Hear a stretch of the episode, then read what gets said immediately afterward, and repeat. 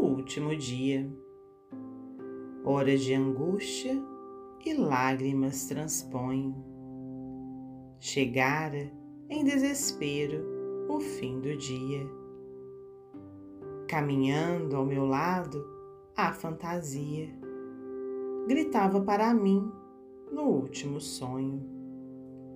A morte é o nada e a paz sem agonia. E escutando-a, cansado, os olhos ponho, além do mundo, no cairel medonho, de horrendo caos, buscando a noite fria.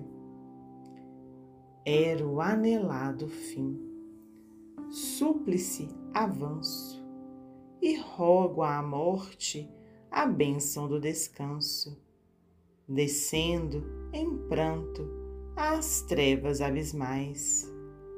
Mas em lugar das regiões serenas, sob nova tortura, encontro apenas o abutre do remorso e nada mais. Antero de Quental, psicografia de Francisco Cândido Xavier, do livro Poetas Redivivos.